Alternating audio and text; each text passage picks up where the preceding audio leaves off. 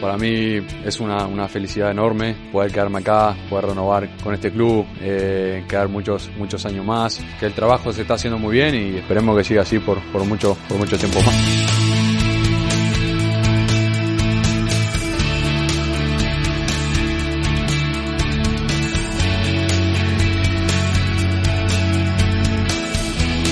Aquí arranca Team Barça.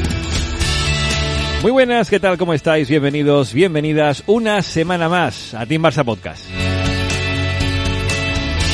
En Alemania hay un dicho sobre lo impredecible del mes de abril que dice April April de Amag was Abril, que vendría a ser algo así como que abril hace lo que le da la gana. Ese dicho se refiere fundamentalmente a lo climatológico, pero podría ser aplicable perfectamente al Barça de Xavi, porque el mes de abril que hemos vivido, visto lo visto, los meses de febrero y marzo, no se lo esperaba creo yo casi nadie.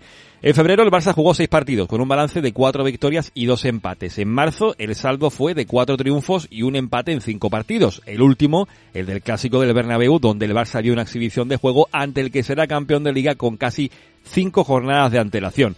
Pero tras el clásico llegó el parón de selecciones y tras esas dos semanas, un mes de abril que para más Inri ha sido el más cargado de partidos. Siete encuentros que dejaron un balance de tres victorias, todas ellas sufridas ante Sevilla, Levante y Real Sociedad, un empate en Frankfurt y tres derrotas ante el mismo Eintracht, el Cádiz y el Rayo Vallecano, todas ellas en el Camp Nou, algo que nunca antes había ocurrido que el Barça perdiese tres partidos seguidos en casa en una misma temporada.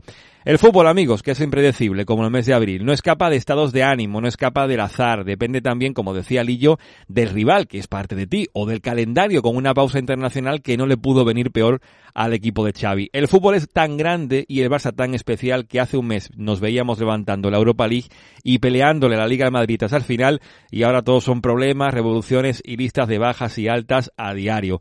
Aquí en Team Barça ya sabéis que no somos de revoluciones ni de quemarlo todo. Fuimos críticos con Kuman y con razón, pero viniendo de lo que se venía también dijimos que había que tener paciencia, que al menos sentase las bases de algo con esos jóvenes jugadores, que pusiese las primeras piedras de un proyecto ilusionante en torno al juego y ya veríamos a partir de la siguiente temporada si llegaban o no los resultados de su mano o de la de otro técnico. Kuman pasó la historia, dado lo insostenible de la situación y sobre todo por lo poco que sembró en cuanto a juego, y Xavi se hizo cargo de un barco difícil difícil de manejar.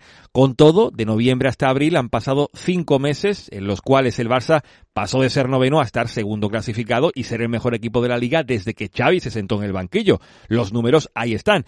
Pero no nos quedemos solo con eso, porque mal haríamos. Por sensaciones y por juego han habido momentos que generan ilusión, que ya es mucho. El Barça se ha sentido reconocible. Los primeros en reconocerlo, los rivales, que ya plantean sistemas que contrarrestan las virtudes que han desarrollado en estos meses. El aficionado ha visto retazos de una idea recuperada de un modelo de juego que exige mucho, muchísimo de todas sus piezas y que no se construye en un día ni en cinco meses y que no está ajeno ni mucho menos a bajones de juego y resultados. Hay mucho sobre lo que trabajar, muchas decisiones que tomar y todo eso en mitad de una temporada en la que has tenido que ir a remolque para no perder el tren de la Champions, lo que implica también un desgaste que puede desembocar en meses como el de abril. El Barça sigue inmerso en un periodo de cambio y los cambios ni se hacen solos ni se llevan a cabo en dos días. Arrancamos este 2x37 de Team Barça Podcast con mucho de lo que hablar y deseando que llegue ya el mes de mayo. ¿Qué ganas tenía de saludar después de varios programas sin tenerlo por aquí al amigo Cantinu? Cantinu, ¿cómo estamos? Bien hallado, Juanma. ¿Cómo estamos? Muy bien, ¿y tú cómo estás? Porque hace tiempo que no te veíamos por, por el podcast, eh, con muchas ganas de saber también tu opinión de esta dinámica que ha tomado el equipo hace nada, hace prácticamente un mes. Hablábamos y nos queríamos ya llenar la boca incluso de títulos, pero el mes de abril ha sido espantoso. ¿eh? Sí, bueno, se ha juntado el, espanto del Barça y el espanto que nos genera lo que ha hecho el Madrid, que lo ha empezado a ganar todo al mismo ritmo que nosotros lo perdíamos.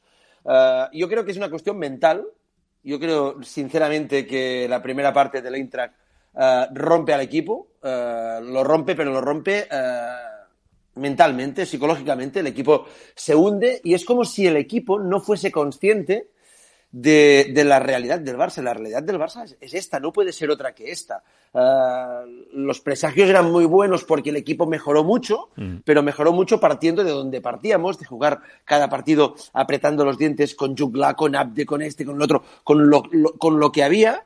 Pedri nos hizo volar un poco y Aubameyang las metía todas. Y, y, y el equipo fue cogiendo hechuras, tenía recuperando jugadores, un equipo joven, Uh, y estaba como, como, si estuviese al límite de, sus posibilidades, con un técnico joven todavía inexperto, con fallos que, se está haciendo con el, con el equipo, pero que, que esto, esto cuesta.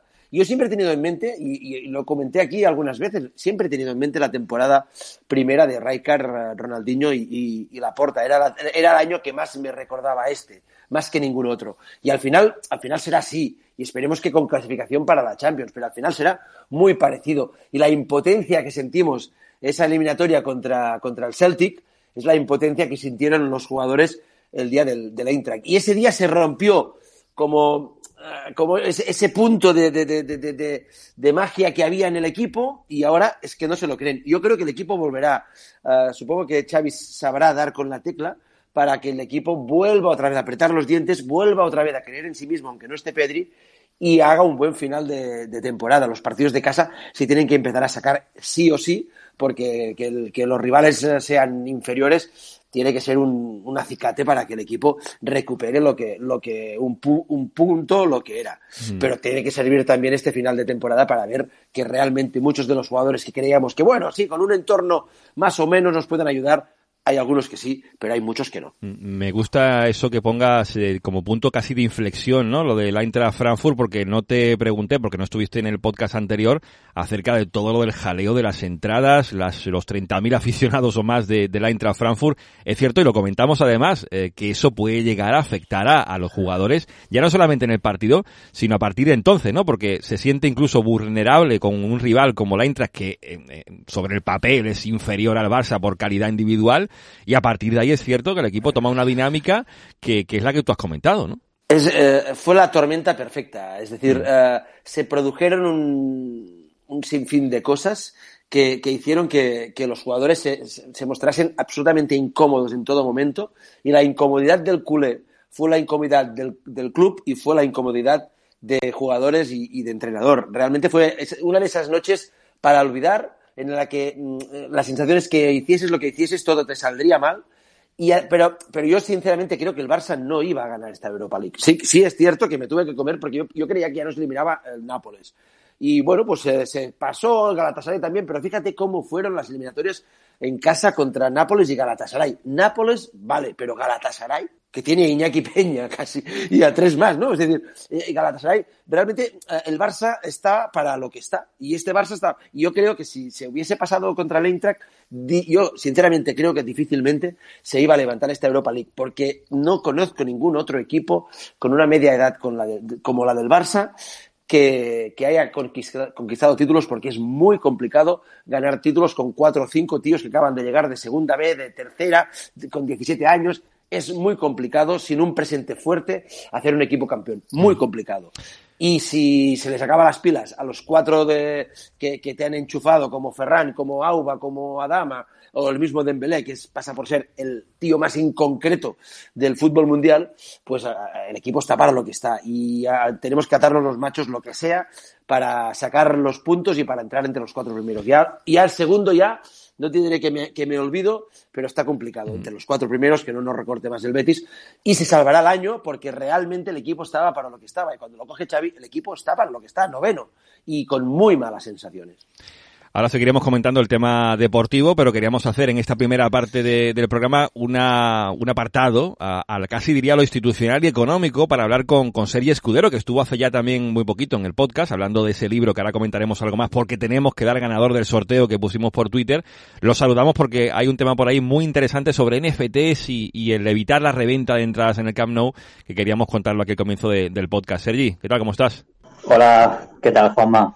Bueno, bienvenido, bienvenido de nuevo. Estuvisteis hace muy poquito, bueno, en el último programa estuvisteis con, con Sique y con, y con Adrián. Por cierto, ¿cómo fue el San Jordi? Muy bien, ¿no? Fue muy bien, lástima de, de, la lluvia, que en algún momento de las firmas pues nos las estropeó básicamente, porque Adrián sobre todo le pidió, porque no, no nos dejaron firmar juntos por temas aún de COVID y de espacio sí. y demás. Y el, el gran chaparrón le pidió a Adrián y, nos ha explicado que tuvo que ayudar a aguantar una carpa para que el viento no, no se la llevara. Pero dejando de lado esto, muy bien y además conoces un ambiente diferente porque, bueno, acabamos pues en cenando y tal, invitados por la editorial con, con gente del mundo de la edición, escritores, editores y demás. Y bueno, conoces un, un mundo nuevo que, siempre es interesante. Mm, eh, me alegro mucho y en este podcast queríamos, Sergi, contigo hablar sobre esto que me escribías en el diario Ara acerca de la solución que, plantea o que busca o que tiene en mente el Barça para evitar esa reventa con el tema de los NFTs y esta tecnología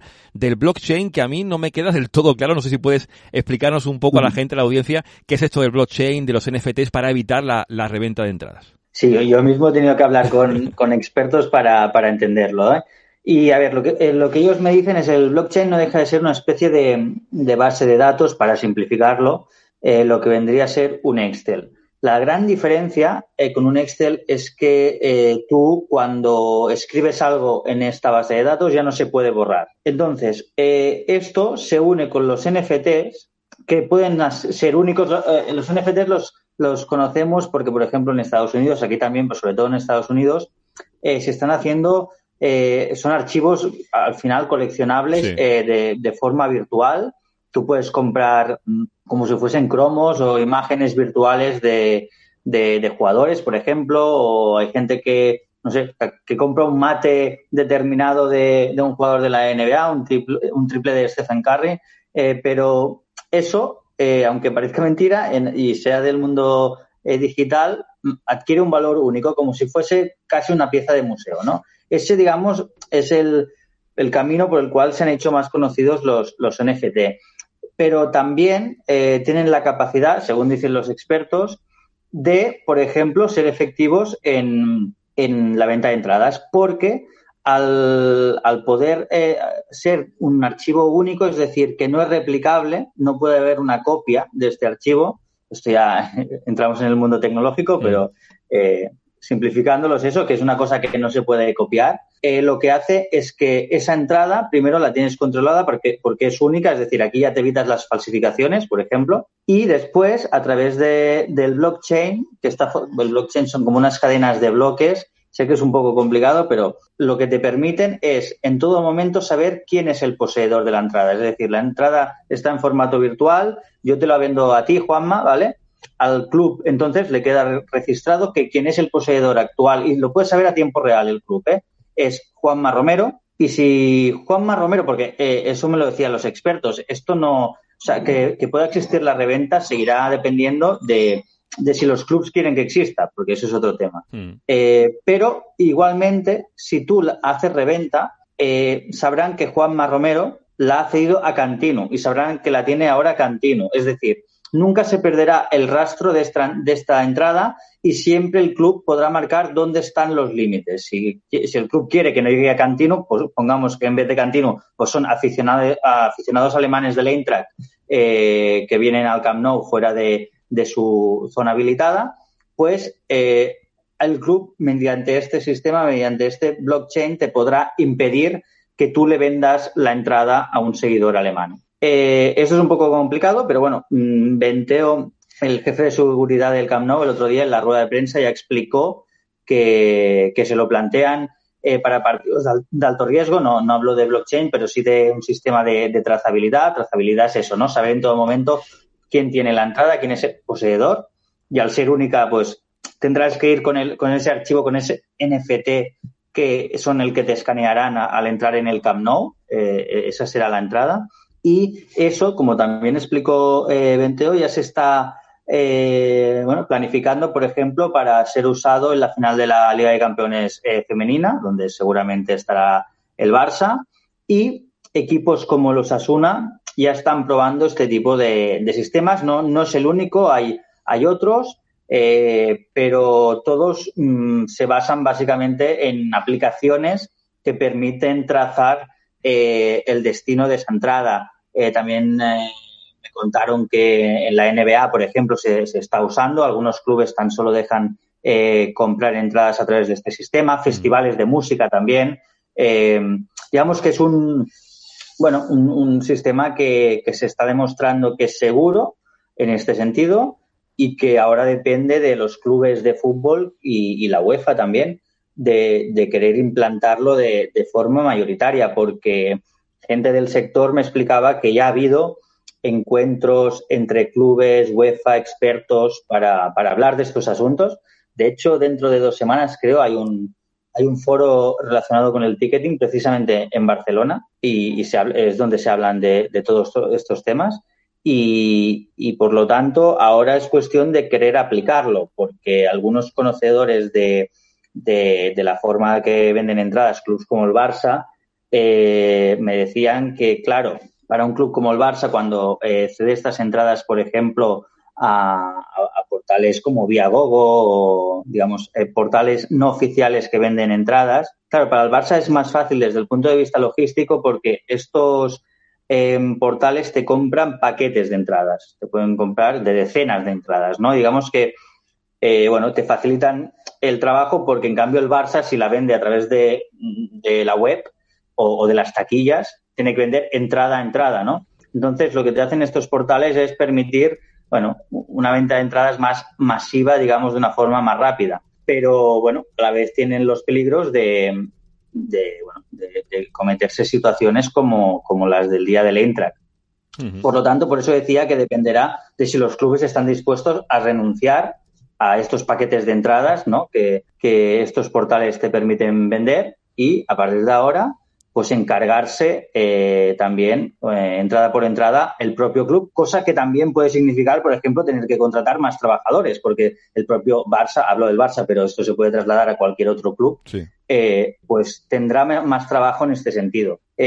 por lo tanto, bueno, la intención parece que, que está, porque así lo expresaron el otro día tanto Venteo como Laporta como Juli Guiu en la rueda de prensa. Mm, veremos a ver si a partir de la temporada que viene el Barça ya empieza a utilizar este tipo de, de sistemas que, evitarían que se repita un caso como el del Eintracht. Claro, a mí la duda que me salta aquí es sobre todo las implicaciones que pudieran haber en, el ámbito legal por el hecho de, de, alguna forma tener controlado, ¿no? Al que tiene la entrada en cada sitio, en cada momento.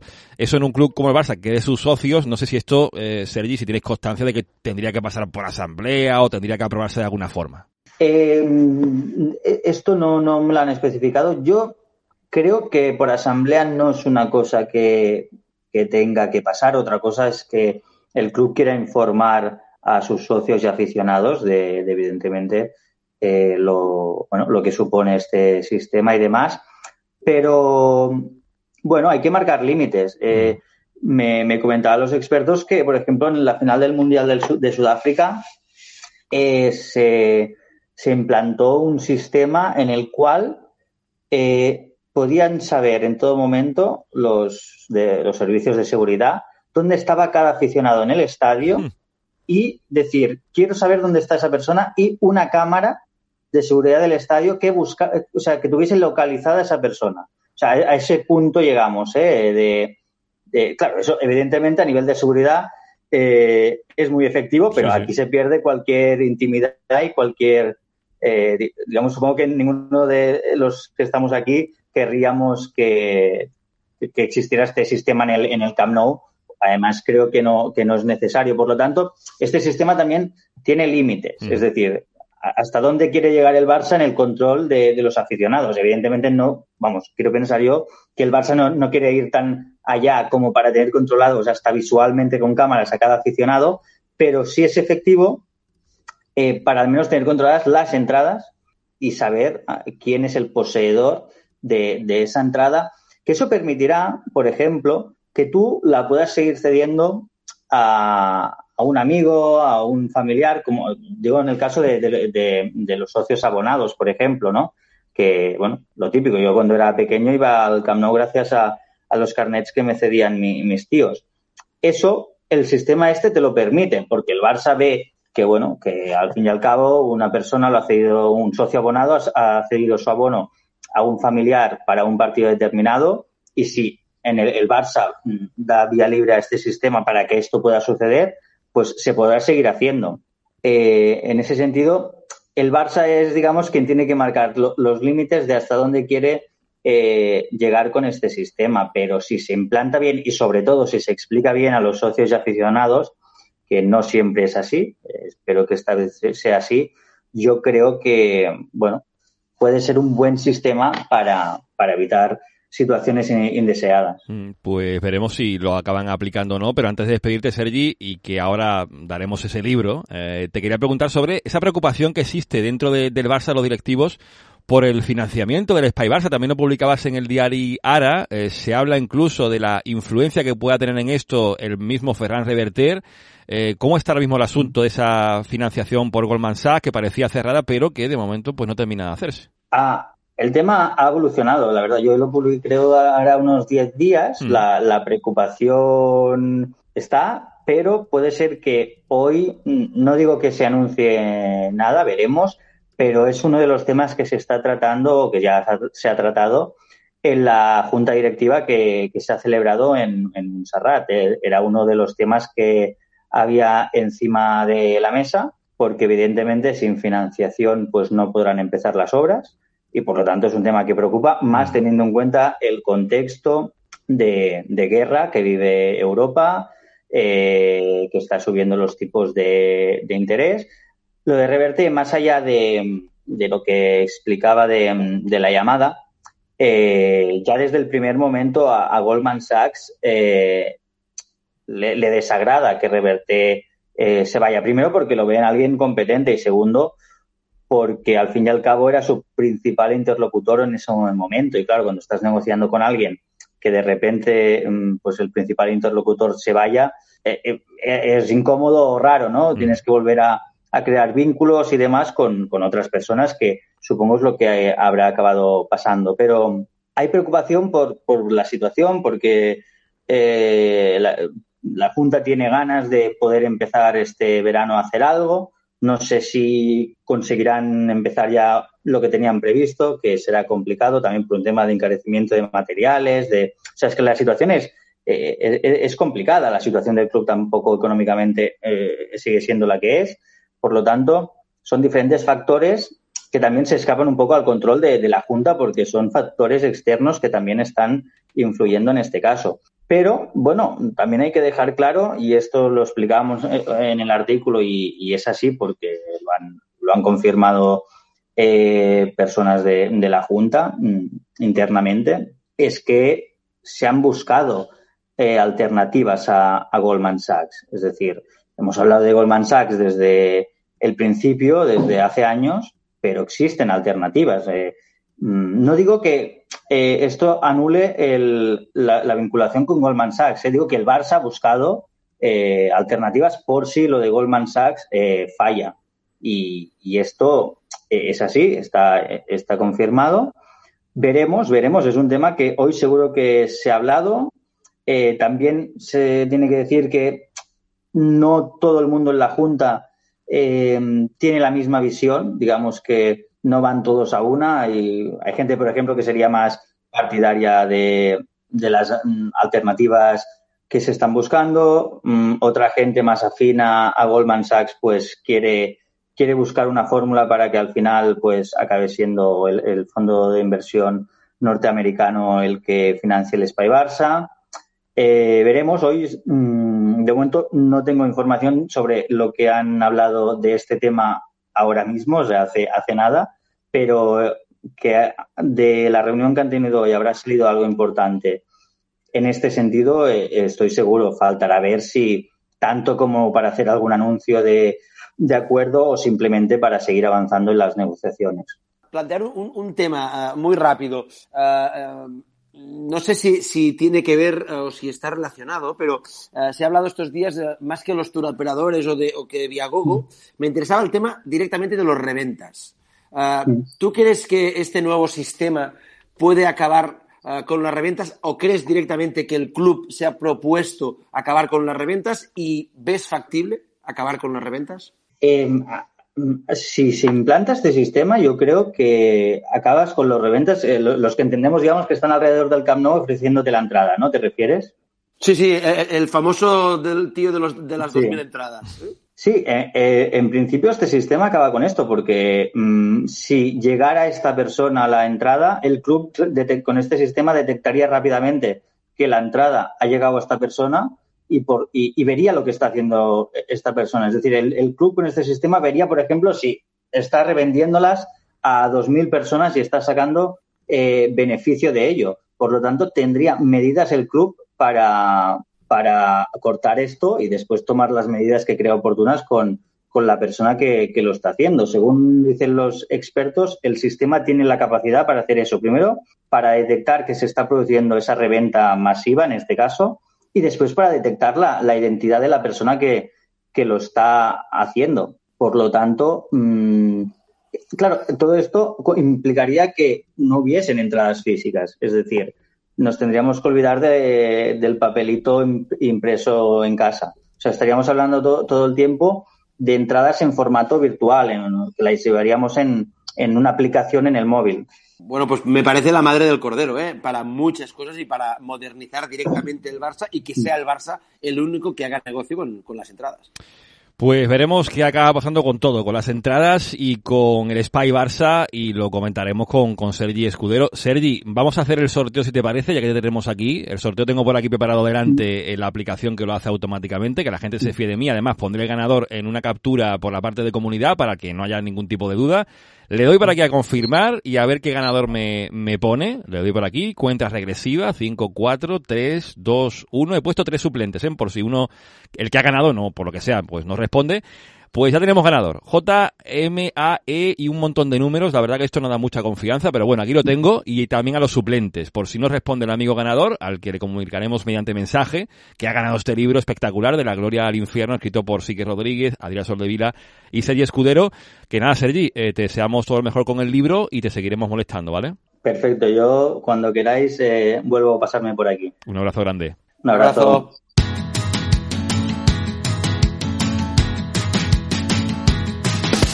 Bueno, pues el tema de la reventa de entradas, que la verdad, bueno, visto lo visto ante la Intra Frankfurt, esa imagen que no queremos que se repita nunca más, eh, a palabras de, de Laporta, algo que, por lo que sintió vergüenza, yo creo que no solamente él, sino la mayoría de aficionados de Barça, porque Cantino, eh, lo de las entradas eh, hay que solucionarlo para que esto no se repita de nuevo, ¿no? Evidentemente, ya, digo que lo del otro día fue una tormenta perfecta, difícilmente volverá a pasar, eh, poca gente mueve, pocos equipos mueven la gente de, la Intrac y, y, al Barça no le pueden pillar otra vez en lo mismo, pero aprovechando esto se puede modernizar y se puede acabar con una auténtica con uno, con uno de, los, de los episodios más eh, feos de, de, la historia reciente del Barça y con el que parecía que no se podía meter mano, que es la reventa. El Barça es el que tiene que hacer negocio y el Barça tiene que encontrar la forma eh, para, para, para decentar la casa. Y si, nos has, si, si ha sido a partir de la Intra, pues mira, pues bienvenido sea ese día de ridículo para que al final el Barça se ponga las pilas y, y, saque ingresos uh, directamente de sus propias entradas.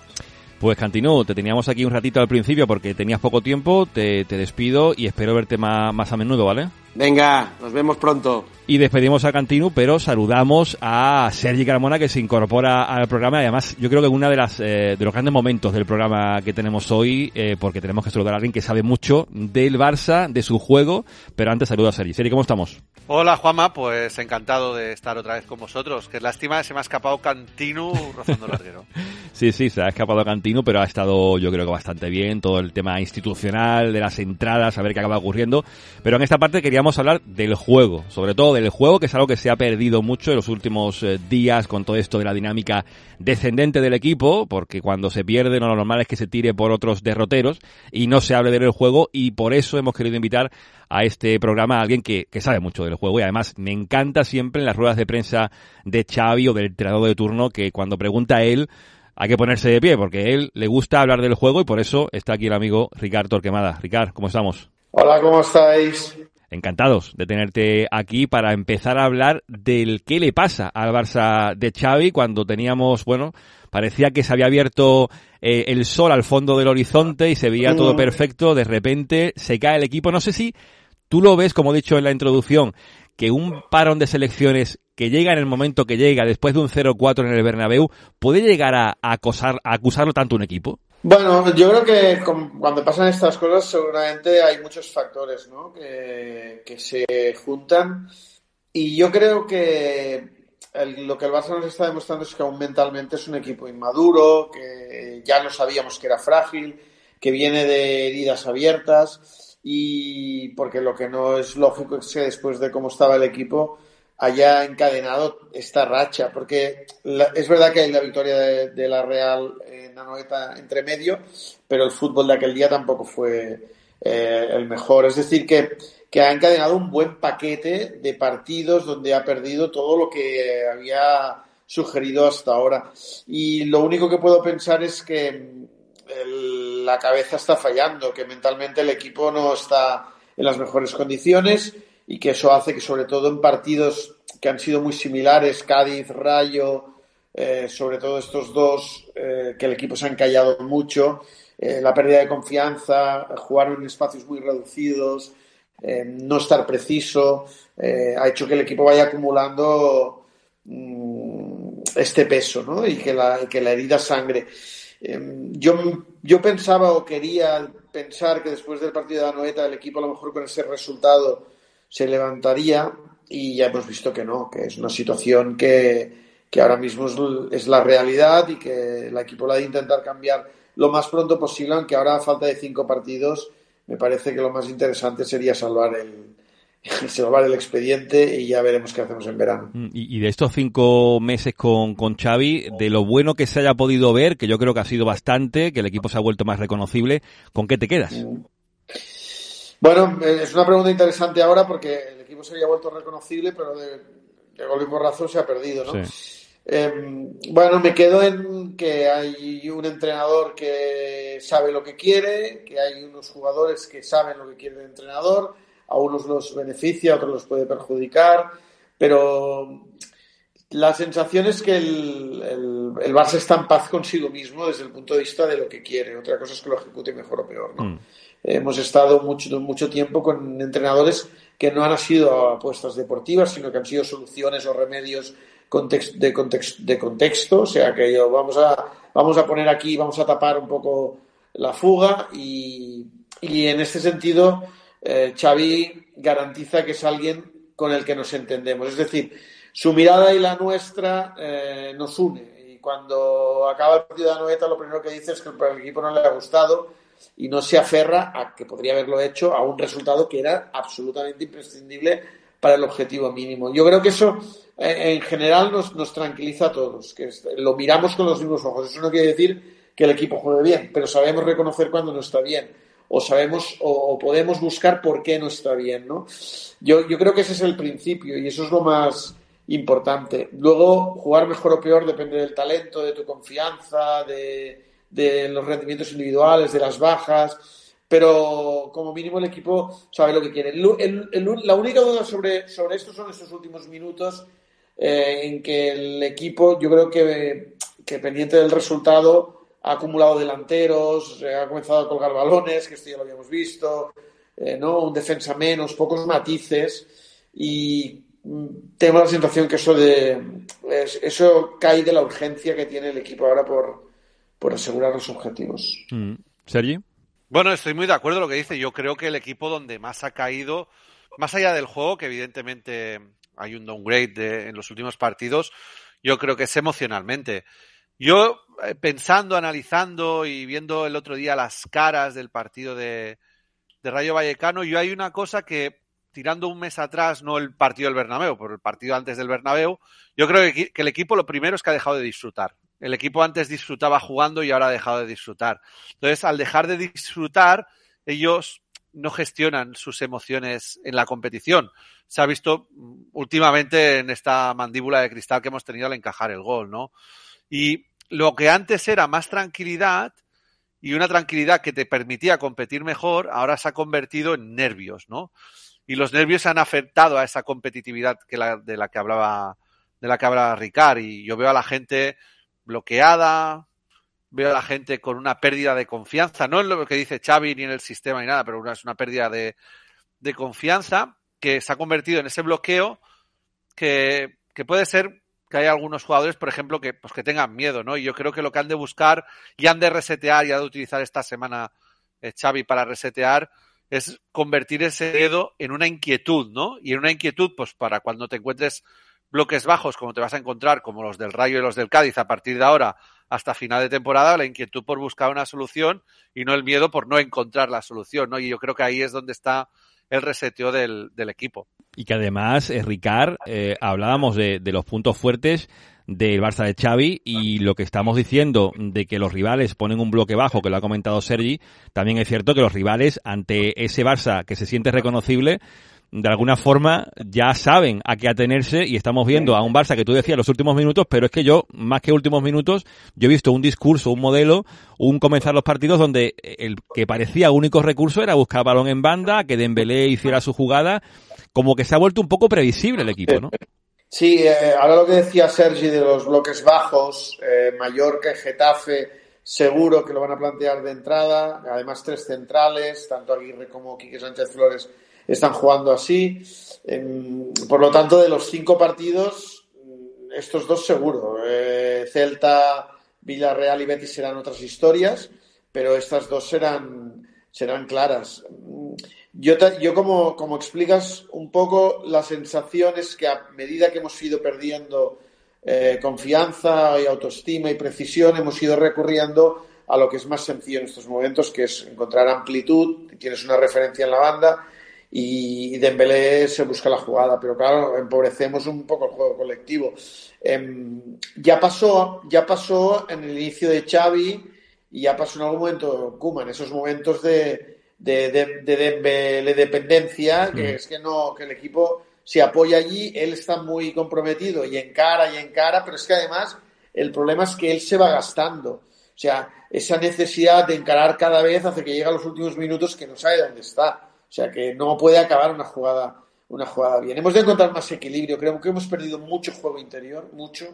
Lo hemos perdido casi todo, por decirlo de alguna manera. Em, el otro día Memphis apareció muy bien entre líneas contra el Rayo y las tres veces que giró hubo el penalti a Gaby, un chut suyo desde la frontal, em, eh, alguna acción más, el, el, posible pase a Nico, que se frenó Nico en media carrera porque se pensaba que estaban fuera de juego. Eso solo en 20 minutos. Y yo creo que hemos de encontrar más gente por dentro. O sea, hemos de intentar conseguir eh, eso, porque si no los equipos se acomodan también los rivales en hacer muchas ayudas eh, contra la banda, en acumular jugadores en el área. Nosotros tampoco somos grandes especialistas en atacar ya no primeras jugadas, sino segundas jugadas. Y, como dices, se hace todo más previsible. O comenzamos a buscar matices y equilibramos juego interior-exterior. Eh, volvemos a ser un poco imprevisibles, o si no, para ellos hay partidos que podríamos estar jugando dos días y es mm. que no marcaríamos gol. Sí, en este sentido va a ser complicado con los equipos que has comentado, Ricard, que vienen ahora. Va a ser complicado encontrar ese equilibrio, porque precisamente lo que creo que van a hacer es congestionar el centro, para que no encontremos ese juego interior, porque han encontrado la manera de bloquear la, eh, la fase ofensiva del, del, Barça en campo contrario contra un bloque bajo. Entonces, no sé, no sé qué soluciones va a proponer Xavi. Lo que sí que tengo claro, y esto como tú, pues tenemos la suerte de haber ido muchos años al estadio, eh, es que alguien cogía el balón en una banda, regateaba tres, luego daba el pase y daba el pase bueno, donde tocaba, quién tocaba y cómo tocaba, o metía gol, que ese era Leo Messi. Esto de Dembélé no se lo podemos pedir, no se lo podemos pedir. Entonces, a Dembélé lo que hay que hacer es facilitarle ayudas, entendiendo que ya es un poco anárquico, y a lo mejor se puede se puede perder en el sistema por, por esa anarquía, pero hay que facilitarle ayudas. Y yo creo que el Barça en, el, en los últimos eh, partidos ha perdido, aparte de esa presión arriba, que tampoco no podemos exigirle al mismo nivel que antes, porque ya el bloque está bajo y hay veces que no va, no va a perder tan el balón arriba, sino que el equipo contrario, como el día del, del, del Cádiz, ¿no? Eh, era pelotazo para arriba y que alguien la coja arriba y que se busque la vida, con lo cual la presión alta es un concepto que a lo mejor ahí pierde un poco de peso, pero sí que es cierto que últimamente estoy de acuerdo contigo en lo del juego interior, pero sobre todo en el ritmo de circulación del balón. Yo creo que también viendo partidos hemos perdido rapidez en la circulación del balón y luego también creo que hemos perdido una cosa, no sabría decirte, pero sí yo que creo que anteriormente con Xavi era algo que explotábamos, que es que cuando el balón llegaba al extremo no dejábamos a todos los, el 90% de las veces que llegaba el balón al extremo un uno contra uno puro. Bueno, uno contra uno uno contra más, ¿no? Porque el otro día Adama era uno contra tres, Dembélé era uno contra tres, todos los extremos son uno contra tres, Ferran ahí tiene muchísimas dificultades y yo creo que contra esos bloques bajos y de 3-5-2 o 5-3-2 donde las bandas evidentemente es una, es una zona débil, yo creo que hay que buscar una circulación rápida, buscar superioridades en banda. Y esto es algo que el Barça pues tampoco ejecuta. Y buscar esas superioridades con las llegadas también por pasillos, por pasillos interiores. Y ahora voy a decir un ejemplo que le va a gustar a Juanma. El mejor ejemplo, entendiendo que no es la misma exigencia y no es, no son las el mismo contexto, es el Barça femenino. El Barça femenino sí que es capaz de encontrar eso. Pero para eso necesita unos automatismos que lleva. Este entrenador estaba ya el año pasado en el staff, había otro entrenador, lleva una manera de jugar y Xavi es un recién llegado y estos mecanismos cuesta muchísimo de, de emplearlos. Pero resumiendo, yo creo que también una solución puede ser esos dos contra unos en banda y sobre todo subir el, el ritmo de circulación del balón que ahora se hace hasta cierto punto muy, muy pesado y muy lento. Sí, sí, sí. Eh, todo, todo, todo nace también eh, cuando has de circular el balón, que es que, que, ese balón que has de filtrar te atrevas a filtrarlo, que el que no has de filtrar no te aceleres y te precipites y lo filtres. Es decir, ahora estás tomando muy malas decisiones mm. porque yo creo que la cabeza no, no va. Y cuando la cabeza no va, claro, si volvemos a lo mismo, si no filtras ese balón dentro, no atraes, no los atraes adentro para poder sacar el balón fuera. Entonces, en cambio, el pase afuera lo tienes muy claro y es el que siempre escoges y no siempre el pase más fácil es el mejor pase. Y, todas estas, yo creo que todas estas sensaciones se, se van juntando y como em, espacio tienes, menos metros tienes, eh, todo se hace hacer más preciso, es un equipo que no va sobrado de talento, eh, la, la, ausencia de Pedri eh, pesa más aún, porque es un jugador que ahí te da, te da mucha velocidad, no solo de balón, sino mental. Bueno, se han juntado muchas cosas. Eh, lo que pasa es que el fútbol también, a veces, nosotros teorizamos, y, pero a veces una, una, una jugada cambia una, una dinámica. Es decir, si repasas todos estos partidos donde el Barça se ha encallado, cualquier, cualquier remate que ha sacado el portero podía haber ido dentro y ahora estaríamos hablando de otra historia. Eh, con eso quiero decir que a largo plazo, a cinco partidos, lo veo muy difícil que nos volvamos a encallar con la misma historia. Bueno, lo mental es, es claro y, otra cosa que has comentado, Ricardo, que me parece muy interesante es la pérdida de juego interior. Y hablando de pérdidas, las pérdidas también que se produjeron por, por ejemplo, ante, ante el Rayo Vallecano, en la primera mitad creo que a la media hora hubo más casi 50 pérdidas de balón, lo cual no es muy normal en el Fútbol Club Barcelona, pero esa pérdida de juego interior, no sé tú cómo lo ves, Ricard, está muy cuestionado el nombre de Frenkie de Jong, que no es el jugador indicado para ese puesto de interior, Gaby ya lo comentamos incluso en Twitter, que es un jugador que se suele evolucionar bastante y eso que viene, bueno, de formarse en la cantera, que en teoría entiende el juego de posición, pero da la sensación de que el único interior eh, que entiende ese concepto es el único que no ha salido de la masía, que es Pedri, ¿no? Sí, eh, a ver, cuando Xavi llegó, la situación que ha tenido con Gaby y con Nico es que eran jugadores que, que durante estos años en el fútbol base no habían trabajado muy específicamente todo lo que es el juego de posición. Una mm. cosa es que tengan condiciones para ejecutarlo y otra es que tengan eh, los conocimientos adquiridos de, de, los elementos, ¿no?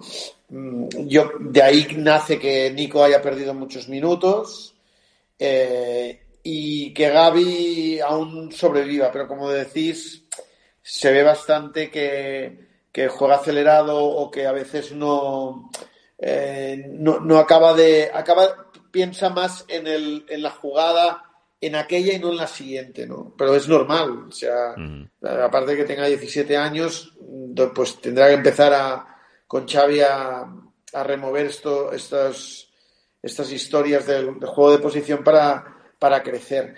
Em, el tema de De Jong, yo creo que, que a mí del, del, tema de De Jong lo que más me preocupa es su desánimo, volvemos al mismo, ¿eh? O sea, y esas expresiones del otro día contra el Rayo de bajar la cabeza o de levantar los brazos o hubo un balón que perdió en medio campo que se quedó parado, clavado. El momento en que se ha sustituido su expresión, eso es lo que más me preocupa, porque es verdad que durante esta fase ha tenido momentos buenos y, y momentos no tan buenos. No, no, todo ha sido desastroso. Lo que pasa es que nos quedamos con la última mirada y sobre todo por esa sensación que él tiene de derrota, ¿no? que, es, que es lo que más me preocupa porque no sé hasta qué punto él se siente cómodo o no con lo que está pasando y con lo que tiene que hacer. Es un, es un jugador que necesita más conducir que pasar, eh, y por lo tanto para que el balón vaya rápido en esos espacios reducidos que decía Sergi contra bloques bajos le cuesta, pero es un jugador que se despliega bien, que tiene buen tiempo de llegada. Lo que pasa es que cuando, volvemos a lo mismo, cuando él duda, no va con la misma decisión que cuando que aquel, aquellos meses de la temporada pasada, cuando entraba allí con un cuchillo y, que le dimos goles como aquel de la Supercopa de cabeza, precioso contra la Real. Eh, eh, no sé, yo, yo, creo que el tema de Young, aquí se mezclan muchas cosas. Él sabe que es objeto de mercado, él sabe que, que, no lo está pasando bien, que está dudando, que la gente lo mira. Eh, tradicionalmente los neerlandeses son gente que contra mucha presión les cuesta, normalmente, ¿eh? generalizando mucho. Pero él sí que parece que se tiene, tiene ese carácter, ¿no? Que, de expresión apesadumbrada, ¿no? Cuando las cosas no funcionan, de falta de rebeldía, que seguro que la tiene interna, pero que no la transmite y eso en momentos como estos yo creo que le, perjudican.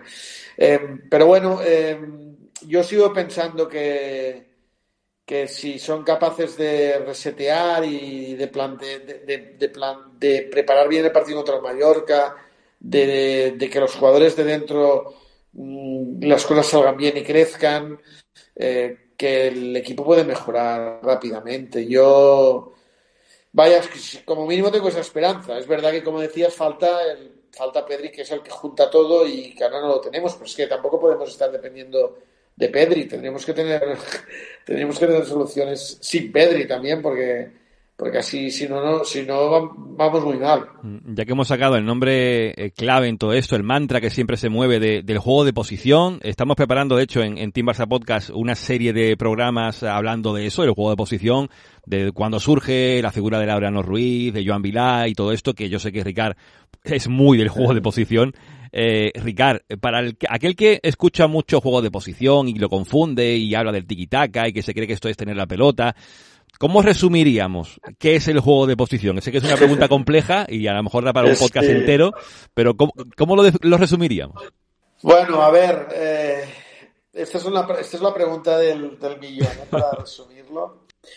Bueno, eh, tendríamos que, que, aprofundizar y seguro que lo, podréis hacer con gente que, que lo conoce mejor que yo, pero para resumirlo y simplificarlo, para que la gente lo entienda, el juego de posición así, en grandes rasgos, sería ocupar eh, los espacios del terreno de juego para el que se mueva sea el balón y no, y no los jugadores. Es decir, establecer eh, amplitud y profundidad desde la exposición de los jugadores y que el balón se vaya moviendo. Y a partir de aquí, pues eh, hay elementos que son importantes, como tener superioridades numéricas en cada línea para que el balón se pueda mover con sentido, eh, organizar triángulos en estas posiciones que estamos ocupando para que cualquier jugador que tenga el balón tenga más de una línea de pase abierta, em, eh, conseguir eh, ir avanzando con figuras como el tercer hombre que hemos hablado y que incluso ha aparecido este año hasta el cuarto hombre. o sea que cada vez esto va, va avanzando, pero sí intentar tener a los jugadores bien distribuidos para que el balón se pueda ir moviendo eh, y pueda ir avanzando y pueda los jugadores que, que lo, que, lo que dispongan de él tengan posibilidades para hacerlo para hacerlo avanzar. Pero vaya, esto sería un resumen cutre de lo que es el, juego de juego de posición, que yo creo que también que, que es una cosa que Xavi querría que el equipo eh, hiciese y que, y que no lo estamos haciendo. ¿eh? estamos en, la, en, P3, ¿eh? estamos, muy, estamos muy atrás y seguramente Xavi necesita tiempo, incluso yo diría que una pretemporada, para poder apuntalar bien los elementos básicos para que todos los jugadores, porque él se ha llevado sorpresas, ya lo ha explicado en su llegada, de que había jugadores que es que no sabían los principios más básicos y que por lo tanto sobre la marcha esto no es fácil aplicarlo. Mm, yo me acuerdo siempre, lo he compartido creo en algún confidencial, la, única pregunta que yo le he hecho a, a Pep Guardiola en una conferencia de prensa, que fue en Alemania después de ganar un partido al, Hoffenheim con 10 hombres, en la segunda mitad, un partido muy sufrido que empezó perdiendo en el segundo 15 de partido, y me acuerdo siempre porque la respuesta me encantó, la tengo por ahí guardada, de aquello de que los jugadores, para él lo que más feliz le hizo fue ver que los jugadores entendieron que el balón va a los jugadores y no que los jugadores van al balón. Y eso lo hizo un equipo que tenía pues 10 futbolistas en la segunda mitad y que acabó remontando y ganando aquel partido. Que al final es, es muy simple de explicar, pero muy complejo de, de llevarlo a cabo, aunque sean jugadores muy buenos, Ricardo. Bueno, el caso es de Young. Yo creo que ese es el caso paradigmático, ¿no? Que él traslada el balón y ahí está su fuerza, en que él tenía libertad para moverse por donde quería y llevaba el balón y generaba las asociaciones desde el traslado del balón no desde, que, no, desde el viaje del balón, sino que él lo llevaba, lo trasladaba. Pero claro, si a De Jong le quitas ese cambio de ritmo, esa, esa conducción, esa verticalidad, eso, ser afilado, claro, es un jugador nuevo. Mm. Y él ha de ver si es capaz, con la calidad que tiene eh, y con lo que puede aprender, para que el balón vaya uno o dos toques, eh, para que estar bien perfilado para poder jugar con la siguiente estación. Em, claro, todas esas cosas, una cosa es que tú tengas calidad técnica y otra cosa es que, que puedas, que, estés acostumbrado a hacerlo. Él no, no está nada acostumbrado a hacerlo y, y, ahí es donde, donde, donde existe la duda. A veces también, también va bien tener un jugador así. ¿eh? Yo recuerdo que hablando, hablando de Pep y con Pep, cuando el Barça de Pep había Touré y hablando a veces de Touré, eh, yo, yo, yo le decía si dudábamos un poco de, que Touré entendiese todo lo que el equipo quería hacer con el balón y todo lo que significaba el juego de posición cuando Touré y Busquets eran los dos medios centros, ¿no? Y él eh, un día me dijo que, que, no sé si, yo creo que, yo creo que apeló a Bielsa, que siempre iba bien tener algún jugador que cuando las cosas de manera racional no funcionaban, pudiesen hacértelas funcionar de manera irracional, ¿no? Es decir, que cuando diríamos que la, ortodoxia más formal, eh, pues aquel día se encallaba, tener a alguien que te pudiese romper el guion y, desde, desde la heterodoxia, pues generarte una situación nueva, ¿no? Bueno, pues De Jong yo creo que también, eh, aunque con otras formas, es un jugador que eso también, eh, yo creo que a Xavi le interesa. Y, yo tengo la sensación que si fuese por Xavi, De Jong se quedaría. Otra cosa es lo que necesita el club y cómo se ponga el mercado. Eso te iba a decir, que, que, Xavi ha demostrado que, le gusta mucho De Jong. No, no, creo que sean palabras vacías lo que dice Xavi. No, no, no, no. No, yo creo que en él ve lo que puede llegar a ser más que lo que es. Pero no olvidemos que, por ejemplo, el partido de Frankfurt, el gol llega en una situación donde De Jong recibe en el cuadrado, combina el primer toque con Ferran dos veces y Ferran mm. acaba. O sea, es la jugada de los últimos goles que el Barça ha hecho, probablemente la más propia de lo que el Barça querría, mm. ¿no? Eh, entre mediocentros y centrales, eh, donde De Jong se pudo infiltrar y hacer la jugada con Ferran. Y ya vimos que él piensa rápido y tiene calidad. Allí tocó dos veces al primer toque en un momento eh, donde no había ni espacio ni tiempo. Por lo tanto, lo puede hacer. Otra cosa es que, que estén, insisto, en el momento adecuado de confianza para hacerlo. Porque si no, también tenemos en la cabeza una jugada, creo que fue contra el Cádiz, de un pase atrás de Dembélé que no se decidió acabar rápido, recortó y se le hizo de noche. Aparecieron seis jugadores en una zona donde tenía que resolver más rápido. Pero yo creo que Xavi cree que él puede llegar a, a ser eh, útil y a, crecer mucho y que tiene condiciones que no tienen otros centrocampistas del equipo ni jugadores formados en, en la casa. ¿no? Aquí bien, aquí bien es cierto que habla, habla Ricard de esta cierta romper el esquema. El problema es que Xavi se encuentra que tiene jugadores en el 11 que no solo de John que le rompen el esquema.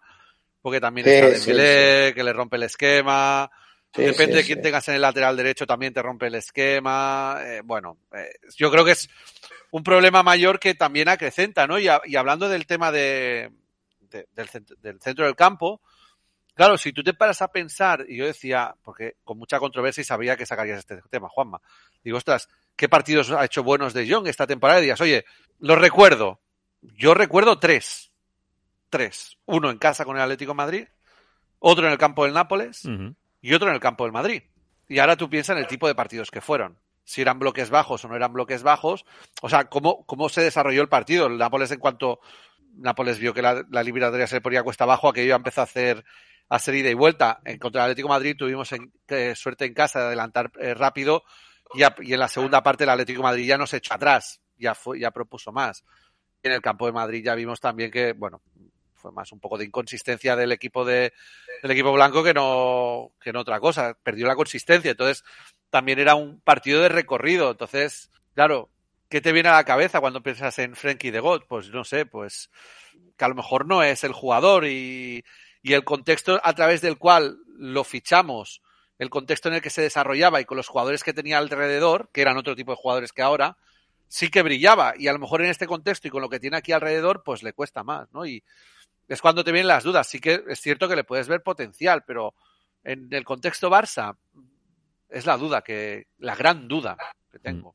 Lógica, lógica. Yo, creo que es lógica. Y creo que, bueno, eh, durante el año hay partidos de todo tipo, ¿no? Hay equipos que te vienen a presionar arriba y hay bloques bajos y donde es de ser más posicional. También eh, eh, hemos de tener jugadores para todos los escenarios, pensando en qué queremos hacer.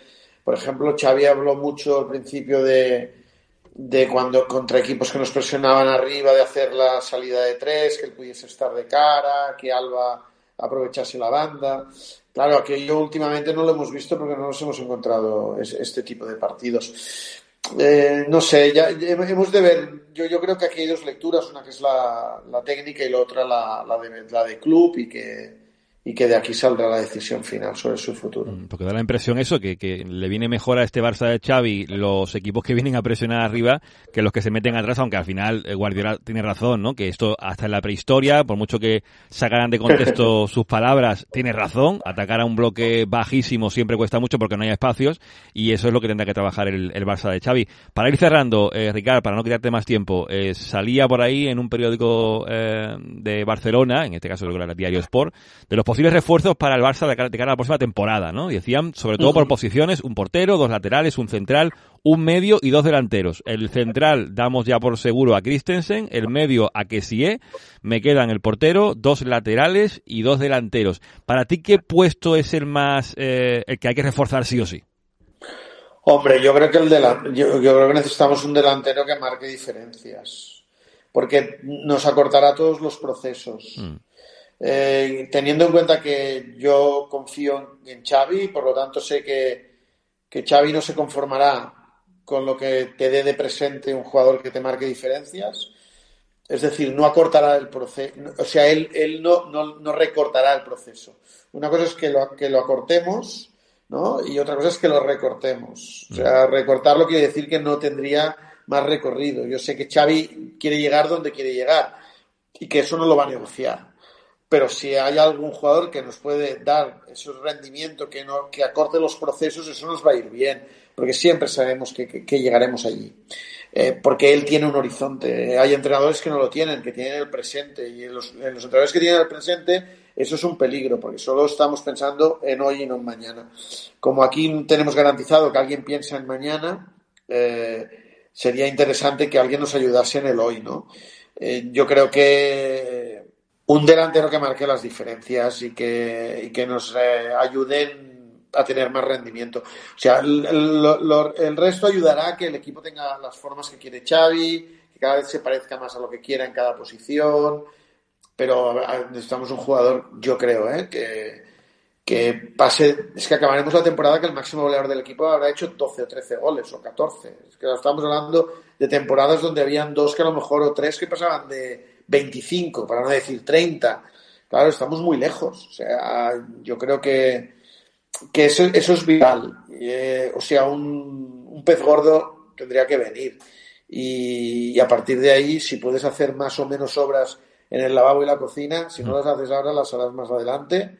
Mientras eh, puedas hacerlas, tengas cubiertas las necesidades básicas, ya, ya habrá tiempo de, resolverlo. Sí, habrá tiempo de, hablar de fichajes, de mercado, que todavía queda mucho para que termine la temporada y después llegará el mes de junio. Se va a hacer un verano largo, me da la impresión, y a ver si en algún momento en el formato veraniego de la terracita le pegamos un toque a Ricard, porque siempre es un gusto hablar con el de fútbol. Eh, Ricard, que ha sido un placer, ¿vale? Gracias, Juanma, gracias, Sergi. Team Barça.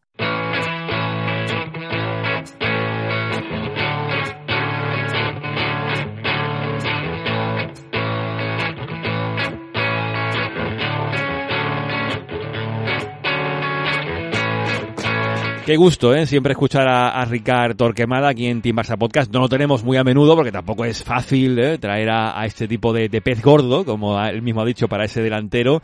Y Sergi, eh, con Ricard es casi como tirar a tabla en baloncesto, es valor seguro.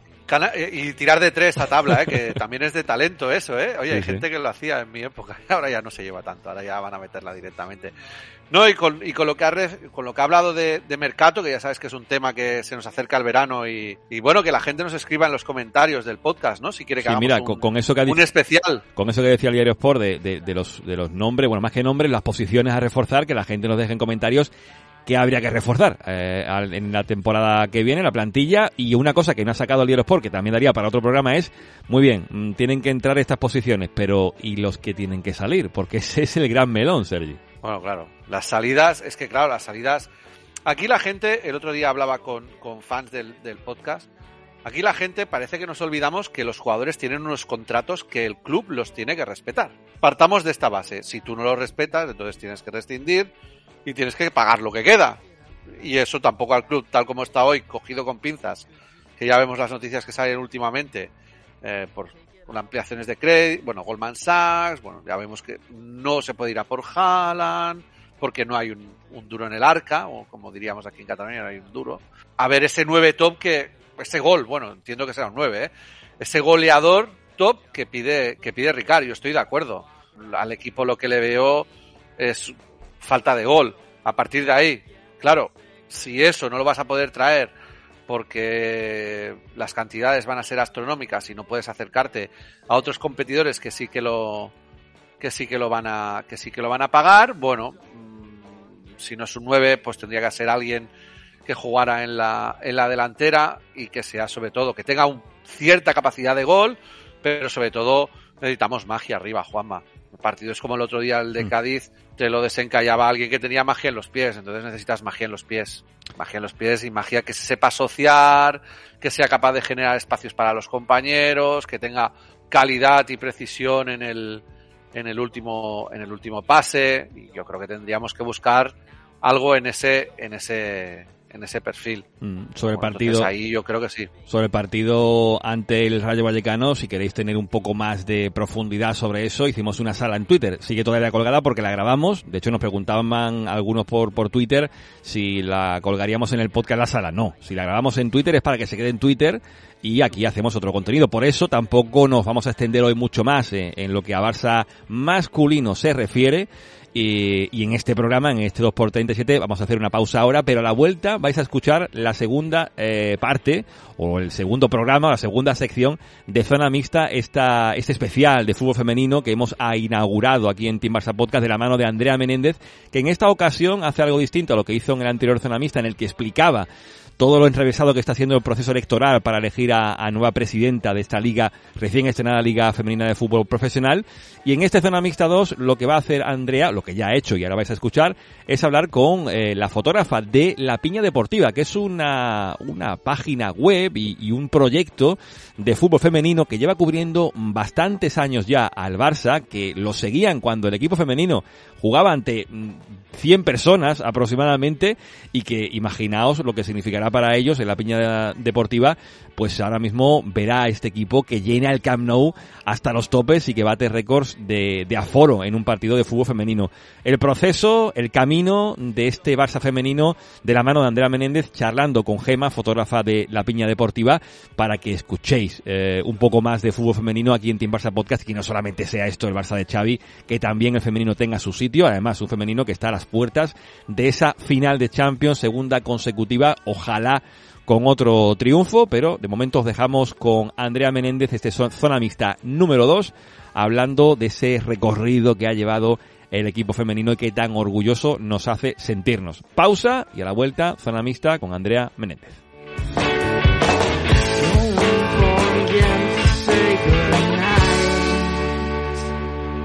Team Barça.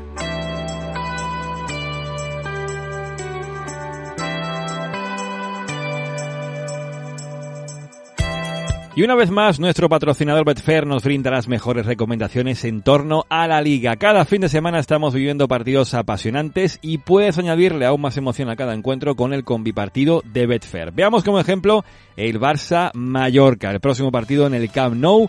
Vamos a apostar por una victoria, como no, del Barça, un reencuentro con el triunfo y con los goles. Y le vamos a poner que además de la victoria se van a dar más de 4,5 goles en el partido. Vamos a volver a ver una goleada en el Camp Nou y que no marcarán ambos conjuntos. Confiamos en que el Barça vuelva a la senda del buen triunfo del juego y de los goles. Repasemos, una apuesta de tan solo 3 euros te puede dar unas ganancias potenciales de hasta 75. Nada mal, ¿verdad? Puedes apostar hasta 25 variables en el mismo partido, como el resultado, los goles totales, las tarjetas, los corners, los goleadores o incluso el número de tiros a puerta que un jugador realiza en un partido. Cuantas más variables agregues, más incrementará tu cuota final. Así que puedes festejar un saque de esquina o una tarjeta amarilla tanto como lo harías con un gol. Betfair, crea tu suerte. Este es un mensaje solo para mayores de 18 años. Juega con responsabilidad.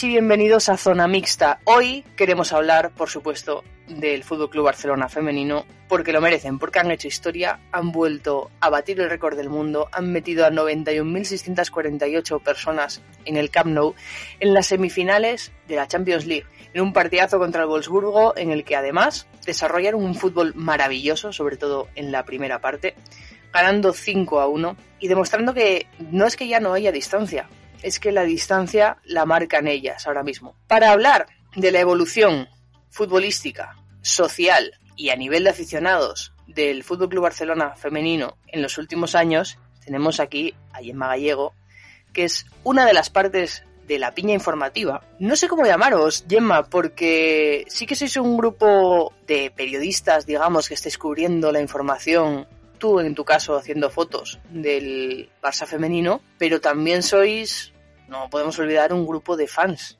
Bueno, primero, buenas tardes. Qué presión me has metido aquí con la intro, pero está a la altura. Y nada, o sea, empezamos como un grupo de aficionados que se juntaba para, para animar, pero viendo la falta de, de, información que había y las ganas que teníamos, eh, pues dimos un paso adelante e intentamos hacernos un medio de comunicación. Y pues ahora trabajando duro, haciendo fotos, mi compañero Ramón con los vídeos, con, las, con los datos, con todo y, y nada, encantadísimos con todo lo que nos viene. ¿Cuántos años lleváis siguiendo al Barça femenino? Como piña creo que ya llevamos cuatro, creo. Cuatro. Y bueno, antes que nos juntábamos por ahí en Twitter haciendo las charlas y tal, pero como piña cuatro. En estos cuatro años ha cambiado todo, ¿no? Porque cuando empezasteis a cubrir la información del Barça femenino, ¿cuántos erais en los partidos? Ahí en la ciudad deportiva, en el campo 7, si te juntabas ese día 100, 150 personas, era una buena entrada. O sea, familiares y, y, cuatro gatos más que éramos ahí, si nos conocíamos todos. O sea, entrabas, ibas saludando a todo el mundo porque ya sabías quién era de familiares y cuatro gatos más a 91.648 personas. ¿Cómo se vive esto desde dentro? Pues para mí fue brutal. No sé si la gente lo sabe o no, que yo ya le he contado mil veces, pero yo antes jugaba, me tuve que retirar porque me rompí los cruzados en la época de antes de Cristo. Y yo ese día en el Camp Nou. Bueno, tú lloraste voy a decirlo aquí, unos cuantos lloré, ¿eh? en el Camp Nou. Lloré bastante. fue, fue saltar ahí al, césped las jugadoras, todo el mundo rugiendo, el himno, toda la gente, todo el ambiente, fue tan bonito que Yo incluso le, dije a un par de amigas que, que vinieran ahí porque necesitaba ap apoyo moral, porque si no sabía que me iba a derrumbar yo ahí. Pero tú que estás, eh, tienes contacto con las jugadoras y demás, que, que, las, las, has visto crecer, eh, ¿cómo lo han vivido ellas? Brutal.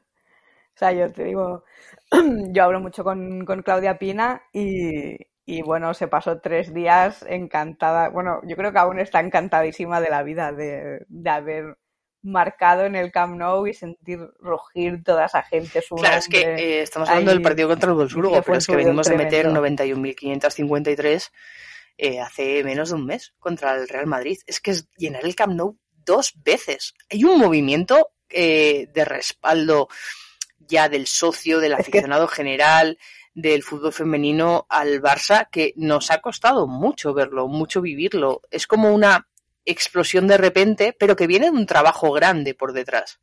Yo creo que también se mezcla un poco el, el factor que el masculino está un poco de capa caída, la gente está viendo que el femenino está ganando de calle, que engancha mucho, el, el diferente ambiente que hay entre unos y otros. Eh, yo creo que eso les está enganchando mucho más que el, el, ir ahí al Camp Nou a pegar cuatro gritos con los hombres y, y quedarse ahí un poco en, en nada, no sé. Lo, la gente Estamos, lo está viviendo eh, muchísimo más. Siempre entramos en esta guerra de, de comparaciones, ¿no? De, el, por ejemplo, el masculino le va mal, el femenino le va, le va mejor ahora. El masculino juega más rápido, el femenino eh, juega, por lo menos es lo que dicen los de YouTube, yo tampoco noto tanto la diferencia, eh, más lento. Eh, ¿Crees que eso al final, cuando al masculino le vaya bien, eh, nos va a acabar pesando o vamos a ganar seguidores que se van a quedar ahí durante mucho tiempo? Yo creo que estamos ganando muchos seguidores. Hay mucha, o sea, en el campo ahora cuando vas al Johan, porque claro, no todos los días llenas 90.000 personas en un campo, cuando haces el día a día en el, en el Johan, ves mucha gente nueva muchas familias, muchos niños, que además viene toda la familia, o sea, viene el abuelo, la abuela, la madre, la hija, el nieto, los bebés, hay cantidad de bebés ahí en el campo, o sea, es que vienen todos. También los horarios que tenemos, eh, jugar a las 12 de la mañana, por ejemplo, pues también te beneficia un poco en ese aspecto, ¿no? En el, en el que, bueno, pues es un plan de domingo, eh, te vas a las 12 de la mañana al Johan, ves el partido, comes fuera, es un poco más quizás el fútbol femenino se parezca un poquito más al fútbol de barrio, digamos, e, en esto. Y invita mucho más a, a seguirlo. Y sobre todo lo que dices, que, hay cada vez más niños, niños pequeños que ya están creciendo con las futbolistas como referentes. Total, ya no, ya no solo niñas que hay ahí, no, no, es que hay un montón de niños con las camisetas pidiéndole autógrafos a todas, pidiéndole fotos, que se las conocen de pe a pa, los padres también súper implicados, las madres que normalmente son las que cuestan más, porque ya no solo hay madres que un día jugaron y están por ahí, no, no, es que hay madres que no les gustaba el fútbol en la vida y están ahí. Mi madre estuvo el otro día ahí en el campo, que no ha venido nunca a verme jugar. Como decías, los resultados acompañan, el juego del Barça acompaña. Es un triplete, es la posibilidad de repetirlo, eh, son partidos de Champions al final lo que se está jugando son precios eh, muy económicos para una familia. Ya no solo hablamos de cuando un, socio puede sacar cuatro entradas. Eh, hablamos a lo mejor de que estamos hablando de entradas de 20, 30 euros, que al final tampoco te supone un esfuerzo económico muy grande para coger, irte con toda tu familia por 100 euros, todos al Camp Nou a disfrutar, pues eso, un partido de Champions, que es que eh, la gente se queja, es que las entradas son, son más baratas. Hombre, es que a lo mejor también si las del masculino fueran, ya no vamos a decir a 30 euros, pero a 50 también tendrías este apoyo. Igual hemos hecho una burbuja a la que nosotros no debemos de caer ni de aspirar para poder seguir atrayendo a gente. La verdad que no, es, yo es que no sé en qué momento ha pasado la vida a ser así de cara para el fútbol, porque es que las camisetas son prohibitivas, las entradas son prohibitivas, las VIP son ya para pa dos riñones para arriba. Las camisetas eh, son caras. Yo no quiero un fútbol ojo, así. Que la camiseta fútbol. más vendida de las últimas semanas es la de Alexia. Y tanto. la cantidad de camisetas de Alexia que vi yo en el Camp Nou, yo lo flipaba. Tú, Alexia, le dices hace cuatro años que iba a estar el Camp Nou lleno de gente, ya no solo niños, niños y adultos con su camiseta, ¿te hubiera creído? Que vamos, he dicho que estaba loquísima. que estaba loquísima. Sí, ya en su tiempo, cuando, cuando le pedí la camiseta y me, me la regaló, eh, claro, para ellas solo tenían una o dos del recambio y tal, y se le hacía súper raro que alguien le pidiera, le pidiera sus cosas. Y ahora la pobre, si pudiera regalarlo todo, yo creo que saldría desnuda del campo. Porque Bueno, es que es un... esto no lo habíamos vivido hasta ahora, esta locura, esta fiebre de, de que todo el mundo quiere un recuerdo de las jugadoras, todo el mundo eh, quiere esa foto nada más terminar el partido con ellas eh, y esa cercanía que ellas demuestran, que ellas se prestan, que, que les gusta, que no se quieren alejar del fan. Yo tengo mucho miedo a perderla. Yo también. Ya cuan- cuando subieron las gradas del Johan, que ya no quedaba tan, tan cerca el, tenerlas ahí, se perdió un poquito el, el poder tener ese contacto, pero yo creo que lo están, lo están manteniendo bastante bien. También ahora se junta con un tema de seguridad, que ya eh, mucha gente, el día ese que saltó un chaval al campo, eh, temas que han tenido ellas de acoso y tal, pues claro, se las tiene que, que vigilar. Pero son tías normales y corrientes. Si te acercas y, claro, si no llegas ahí gritando como hace la mayoría de gente, porque claro, claro, si te acercas en plan persona normal, son súper majas todas, o sea, son encantadoras. Como decíamos, viene marcado por un crecimiento deportivo en el que el Barça marca el camino ya no solo de España, marca el camino del mundo, marca el camino de Europa, eh, de, Estados Unidos, eh, la forma de jugar del Barça. Haber sabido trasladar el concepto futbolístico de la Masía al fútbol femenino, grandes conceptos tácticos, muy buen staff técnico y demás. ¿Dónde tiene el techo este Fútbol Club Barcelona? Pues a mí es algo que empieza a preocuparme. El tema de- del éxito se está viniendo con muchas lesiones y nos estamos perdiendo grandes figuras de, de todo esto que viene a ser la élite y las cargas de trabajo y los malditos cruzados y, y todo. Yo creo que se está pagando un precio bastante alto el Bueno, eh, venimos de una pandemia el paso que ha sido dura ya no solo por todas las cuestiones médicas, digamos, de la intrínsecas a la pandemia, sino también que hay un desgaste muscular, hay muchas lesiones musculares y luego, como decías, tenemos el cruzado. Eh, en el fútbol femenino, para, para quienes no estén tan habituados a, a nuestro mundillo, eh, en el fútbol femenino se producen cuatro veces más lesiones de ligamento cruzado que en el fútbol masculino. Tenemos una plaga, tenemos una falta de investigación para saber cómo prevenir estas lesiones. Generalmente quien tiene un cruzado después vuelve a tener otro en la siguiente pierna. Son lesiones muy difíciles de recuperar. Hoy mismo hemos visto que Sofía Stillard del Athletic de Bilbao con solo 26 años prefiere dejar el fútbol que seguir peleando con este tipo de lesiones. Ya ha tenido dos cruzados. Lombi se ha retirado este año, Paula Licar se ha retirado este año. Son lesiones muy complicadas. En el Fútbol Club Barcelona ahora mismo jugadoras jovencísimas como Yana o Bruna. Tenemos ahora mismo a Falcón ya otra vez en los terrenos de juego, pero también en el caso de Andrea Falcón, también una jugadora muy joven. Catacol es otra eh, de la plaga de cruzados. No sé si me dejó alguien. Son jugadoras que prácticamente acaban de debutar en primera, que despuntaban. Yana, yo antes lo, lo hablaba con, Juanma, eh, es una, para mí estaba siendo de las mejores, por no decir la mejor, de, de la temporada hasta este momento. Bruna había marcado unos golazos, había dejado ver, eh, estaba apuntando muy fuerte a la titularidad. Aparte de estas jugadoras que recuperaremos para el año que viene, eh, casi 100%, tenemos también jugadoras cedidas como la Yacodina en el Milan, por ejemplo. Eh, hay mucho futuro en el Fútbol Club Barcelona. Muchísimo, pero, la putada es que no 33. caben todas. Claro, es que es un follón, porque claro, empiezas a, a pensar y claro, está Laia, está Emma, eh, están las lesionadas. Claro, ahora más o menos vas tirando porque, claro, como tienes un fijo de lesionadas, pues vas haciendo el equipillo que tienes, alguna del B va subiendo, van haciendo minutos, pero si, si no hubiesen este tipo de lesiones, las del B no habrían olido minutos mm, ni de coña. Yo, yo las, vamos, me pondría la mano en el fuego y creo que no me quemaría. Hostia, es que claro, piensas una, la otra, la otra, y el año que viene, ¿qué? ¿Vas a tener hueco para ellas? ¿Dónde las metes? Mm, ¿Qué haces? ¿A quién, a quién sacas? Yo, es que tienes Mapi, Paredes, Pereira, tienes a ahora te viene Codina de estar en el Milan ahí. ¿Qué haces? No sé, ¿te haces un equipo solo de centrales? Bueno, o- la, la Champions, No. eh, la llegada a la final de la Champions parece estar encaminada, hay cuatro goles de ventaja. Eh, el Olympique de Lyon parece que, que puede ser el, el rival a batir en la final. Eh, ojo, la narrativa es perfecta. Venimos de, de caer, la última vez que hemos caído en semifinales fue contra Wolfsburgo, ya estaría prácticamente superado.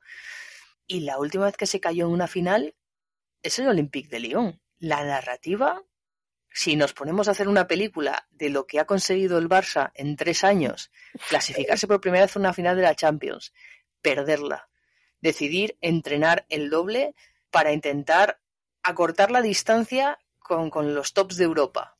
Llegas a semifinales de Wolfsburgo en plena, pandemia, en Anoeta, caes. Caes jugando muchísimo mejor, teniendo más oportunidades, ellas tuvieron una y la metieron. Llegas el año siguiente, ganas la Champions. Y este año tienes la revancha contra los dos para ganar tu segunda Champions. Es que, o sea, eh, inmejorable el, el sueño, o sea, es que es una fantasía. Te comes al Wolfsburgo, que además yo creo que la mayoría teníamos ya claro que íbamos a pasarles por encima. Yo no tuve miedo en ningún momento de hoy que nos van a hacer pupita, ni. No, no, o sea, yo tenía claro que ahí salían a, a morder. No esperaba un minuto en el gol, o sea, un gol en el minuto 3, creo que es el primero. O sea, brutal. Y que luego po- podamos llegar a la final ¿Crees, crees que nos lo y comemos? comernos al Lyon, eso será. Yo creo que sí. Las ganas que hay, tal como están las jugadoras, el, el staff que está ahí a tope. al final, cuando quieres hacerlo todo tan perfecto, yo, yo creo que es el, miedo que yo tengo con, con el Barça, con este Barça, es que aspiran siempre a la perfección. Y eso te obsesiona de tal manera que al mínimo error te vienes abajo. ¿No crees que eso pueda llegar a pasar? Tal vez no este año contra el Olympique de León, pero llega un momento, el momento, todo lo que sube, al final nunca se mantiene arriba. Mentalmente, para las jugadoras, es un ejercicio muy difícil. difícil tener que estar Pero- siempre aspirando a la excelencia. Yo creo que ahora mismo ellas viven para esos partidos contra, contra el Wolfsburgo, contra el Lyon, contra equipos que les, que les compitan de, de tú a tú teniendo el balón y queriendo hacer cosas, no porque te has encerrado atrás y te has hecho ahí dos autobuses de dos pisos y a ver cómo entras. Yo creo que ahora mismo ellas viven por, por esos partidos, de saber competir, de, de ver a alguien delante tuyo que te planta cara, que sabe hacerte ¿Crees que saben daño sufrir? y creo que saben La sufrir. competición doméstica al final tiene un dominio muy claro por parte del Barça. Eh, llegados a Champions, te enfrentas a otros equipos a otro nivel y aún así ha sido muy cómodo para ellas. Yo creo que este año solo han sufrido en Supercopa contra el Real Madrid. O sea, sufrir, sufrir de verdad. De decir, tengo que irme al último minuto a marcar un gol. Sufrir, sufrir solo han sufrido contra el Real Madrid. ¿Crees que, que, puede haber una, un relax, digamos, eh, en algún punto de la temporada en el que no te acostumbres a sufrir? No sé, yo creo que ahí entra un poco el Alexia, Capitán Alexia, que yo creo que les pone las pilas a todas de tal manera y, y las motiva solo con el, el hecho de, de incluirlas en todo, de, de, de ser un, un grupo unido y tirar todas para adelante, que yo creo que no piensan en esa, en esa presión. O sea, salen ahí a muerte porque tu capitana lo ha dicho, porque tu club lo requiere, porque tú quieres. No creo que sientan esa... La capitana Alexia marca el camino. La balón de oro marca el camino. Es que no te lo marca cualquiera. ¿eh? ¿Cómo se ha vivido que- también este balón de oro en Barcelona? Yo creo que aún, aún nadie de aquí lo, lo ha asimilado. Tenerla, tenerla en casa y, y además esa cercanía que siempre tiene Alexia, de esa chica timidilla que está por ahí, que nunca ha querido ser el, el foco de atención, ahora es la tía más mediática de, de todo el mundo. O sea, es que es como el, el yin y el yang. La ves aquí y luego la ves en las portadas y en todas las revistas y en todas las entrevistas.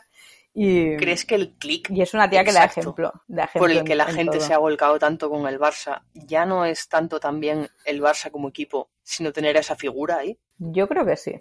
El, el ver que hay tías españolas siendo referentes, porque no olvidemos que normalmente aquí siempre hemos mirado fuera, eh, que si Estados Unidos, que si Alemania, que si Suecia, que si de esto. Yo creo que aquí siempre hemos mirado fuera en temas referentes. Y el tener a alguien en casa, una española que está marcando el paso, ya no tienes que mirar que si Alex Morgan, Rapinoe, eh, eh, Harder.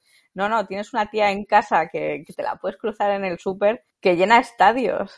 Y eso es, eso tiene que ser algo, no sé, yo que su madre tiene que ir flotando por la vida. o sea, tiene que ser algo increíble. Si yo la veo ahí, aún pienso, hostia, que ha ganado el balón de oro. Que esta chica antes estaba aquí jugando con 50 personas. Fucking balón de oro. 91.648, no queda casi nada para llenarlo del todo. Ha ido gente de toda España. En el partido contra el Real Madrid yo recuerdo gente que venía de Argentina al partido. Creo que también ha venido mucha gente de fuera, de Europa, a, a este, a este partido. Es innegable ¿no? que, que el, que el Fútbol Club Barcelona está moviendo masas, que el fútbol femenino por fin mueve masas en, en nuestro país. El Barça tiene el deber y la obligación de cuidar este producto, de explotarlo, porque es un producto rentable. Ya lo han demostrado porque el presupuesto pagaba del patrocinador pagaba prácticamente toda la, la sección. Eh, al final, el Barça tiene un, un deber y una responsabilidad, que es la de, como decíamos antes, marcar el camino para que, para que el resto puedan imitar y aprender de lo que hacen. Igual que en su momento lo hizo el Atleti de Bilbao, por ejemplo, que fue el primer equipo que tuvo en el primer y segundo equipo, eh, o sea, el, primer equipo y el filial eh, como profesional y demás. Vamos para una liga profesional, vamos a, a intentar ser la mejor liga del mundo de, de fútbol femenino y creo que, que lo único que podemos hacer es aprender todos de la gestión que está haciendo el Fútbol Club Barcelona ahora mismo con el equipo femenino, ya no solo a ese nivel mediático y de marketing, sino por supuesto al nivel deportivo, al nivel de inversión en staff, al nivel de inversión en medios, en poner a disposición de las jugadoras unos medios que tienen los hombres, los futbolistas, para que puedan desarrollar a plena capacidad su talento, que no podemos olvidar que el Barça tiene muchísimo talento por detrás. Y creo que, ese es el camino. No sé si tú tienes algo más que, que añadir. No, sí, eh, pues, apuntillar eso, o sea, que, que los demás clubs se fijen en el Barça para que sea un referente de lo que quieren para, para sus jugadoras. Que no se queden que luego están los aficionados de, ay, es que, que si el presupuesto, que si el no sé qué, claro, ganan por talonario. Hostia, yo ya quisiera para, para todos los clubs que hay en, en España que, que pudieran hacer lo que hace el Barça que pudieran invertir, que sus jugadoras solo se dedicaran a eso, que tuvieran 24 horas al día para ser futbolistas y sentirse eso. No saber que tienes que salir de ahí, irte a trabajar o irte a estudiar o, o que luego la recuperación te la haces tú en casa con dos gomas y una pelota de tenis o este tipo de cosas. Cualquier el espejo a seguir. y más cualquier equipo masculino de primera división, tiene el pulso económico necesario para mantener una sección de femenino que al final se mantiene con lo que te cuesta un fichaje de perfil bajo para ese equipo masculino. Pero no solo eso, sino que también tienen las herramientas necesarias en cuanto a marketing para conseguir atraer patrocinadores para que esa sección sea sostenible por sí misma sin necesitar que papá ponga el dinero. Al final, es lo que decíamos, es un, es un presupuesto ridículo en comparación con los millones que se lleva un equipo masculino. Y ya no hablamos simplemente de, de dinero, hablamos de proyecto. La, lo que es el núcleo fuerte del Barça son jugadoras de la casa, son jugadoras de aquí que no se quieren ir a otro sitio, que les viene el Olympique de Lyon y les pone un cheque en blanco encima de la mesa y no lo firman porque lo que tienen aquí es un proyecto con el que se sientan representadas y en el que quieren crecer. Por ejemplo, te pongo el ejemplo de Aitana Bonmatí. O sea, es una jugadora que para mí es top 5 del mundo ahora mismo y que no se iría del Barça, salvo que, mm, no sé, hubiera una hecatombe y el proyecto se viniera abajo, que no pase. Pero jugadoras como Alexia han crecido aquí y no se quieren ir a otro sitio, y es la balón de oro. Y a lo mejor llega mañana el Chelsea y le pone un cheque en blanco y no se iría, porque este proyecto lo sienten como suyo. Y eso yo creo que la gente se olvida mucho cuando habla de, del talonario. No cobran en gominolas precisamente, ni en Atlético Madrid, ni en el Real Madrid, ni en la Real Sociedad. Todas las jugadoras cobran un sueldo y los sueldos ya no son bajos, porque las jugadoras empiezan a generar unos ingresos y esos ingresos vienen reflejados en su nómina. Eso hay que tenerlo muy claro. Si este equipo tiene las jugadoras que tiene, es porque puede atraerlas. Porque si Marca el Zubizarreta descuelga el teléfono y llama a cualquier jugadora y le pone una buena oferta en la mesa, o que simplemente iguale lo que está cobrando en su club, esa jugadora va a acabar en el Barça por proyecto, salvo que tenga una cosa que la amarre a eh, su país, pues por su familia, por su pareja o por lo que sea, que eso también pasa mucho en el fútbol femenino. Pero creo que el Barça tiene eh, tiene la fuerza suficiente como para mantener el proyecto durante unos cuantos años. Y como decíamos antes, yo no le veo fin a esto a medio plazo. Yo tampoco. yo tampoco. Yo creo que ahora Markel les cuelga el teléfono, llama a quien sea y es eso. O sea, no creo que se lo piensen dos veces. Ahora es el reclamo. Quizás hace unos años era eso. Uy, el Barça. Hoy no sé, es que claro. Pero hostia, que queda muy bien reflejado lo que es la, actualidad ahora mismo a nivel mediático del Barça, el, crecimiento, eh, esa capacidad de atraer espectadores, ese jugar al fútbol que tienen que quien le guste el fútbol de toque, el incluso el fútbol de magia, porque hay jugadoras como Mariona que son o Hansen que son magia pura cuando tienen la pelota entre los pies, jugadoras que juegan de memoria como Alexia o Aitana o Patri que para mí son el centro del campo del Barça, yo creo que es el mejor centro del campo de la historia del fútbol femenino y que no tienen nada que envidiar a, muchos equipos masculinos por su entrega, por su sacrificio y, por su capacidad de, generar un fútbol bonito. Creo que 91.648 se queda corto y se va a quedar corto dentro de muy poco tiempo para lo que puede mover este equipo si se sigue explotando a nivel de, de marketing, a nivel mediático. Sí que estaría bien que el Barça aprovechar esta ola para que ese poder mediático fuera un poquito mayor, que más jugadoras participaran en medios para que la gente las conozca, para que la gente les ponga voz y cara y no solo sea una camiseta, que no perdamos esa cercanía que tienen, a pesar de que crezcamos, que al final es un poco el precio que hay que pagar, que es que, se alejen un poquitito más, porque cuando alguien se convierte en mediático, pues, pues al final siempre acaba alejándose un poquitito del público, de, pero me gustaría que no, que no perdieran esto que, eh, esto que tienen con los niños, con las niñas, que cada vez van más al campo y, cada vez se sienten más representadas por ellas y un poquitito comparándolo, y aunque no me gusta, con el fútbol masculino un poquito más alejado de él.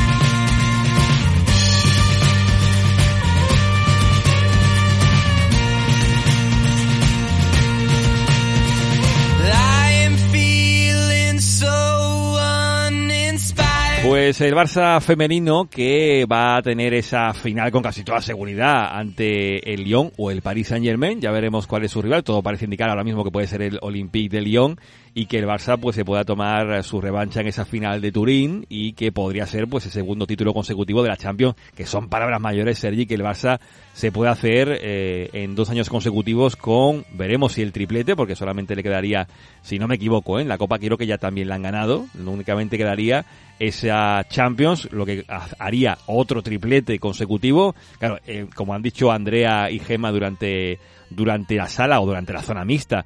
Eh, el techo es difícil de ver y a lo mejor llega un momento en el que las chicas eh, se sientan tan superiores a los rivales que únicamente les motive, como decía Andrea, eh, los partidos grandes y jugar a lo mejor la competición doméstica. Esperemos que esta competición doméstica, que ahora va a ser profesional, los equipos pues se refuercen, también hagan por contrarrestar todo lo bueno que está haciendo este Barça, que ya lo ha dicho Andrea, y buscó ampliar el, el, número de entrenamientos para hacerse más fuerte y para que los automatismos aparecieran más rápidamente, eh, que al final lo estamos viendo, ¿no? El equipo juega de memoria y el resto de equipos tendrán que dar un paso adelante para evitar que este, este conjunto femenino no siga aplastando, porque lo que hace ahora mismo es eso, sería aplastar. Bueno, a ver, a corto plazo, por lo poco que sigo de la liga femenina, no tiene, no tiene visos de cambio, esto como mínimo en España. Sí que es cierto que es un equipo que está haciendo historia. Ahora mismo es el ejemplo a seguir en la, en la institución.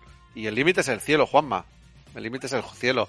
Van a quedar, seguramente, si hacen dos tripletes o tres tripletes, a la altura de muchas leyendas del club. Y yo creo que eso es lo realmente importante aquí. A partir de ahí, bueno, también yo creo que ya están sonando nombres de gente que se está que se está moviendo de cara a la, a la temporada que viene y van a intentar. Márquez Zubizarreta en esto siempre se ha mostrado un tipo, un tipo espabilado y listo y creo que, creo que vienen muy buenos años para el fútbol femenino, Juanma. Pues esperemos que sean años positivos y sobre todo disfrutar del camino, porque al final lo decían también en la zona, en zona mixta que lo bonito que ha sido todo este trayecto, ver cómo el equipo ha crecido para gente de la Piña Deportiva, imaginaos lo que eso puede implicar, ver cómo el equipo jugaba ante 100 espectadores y ahora tiene a 91.000.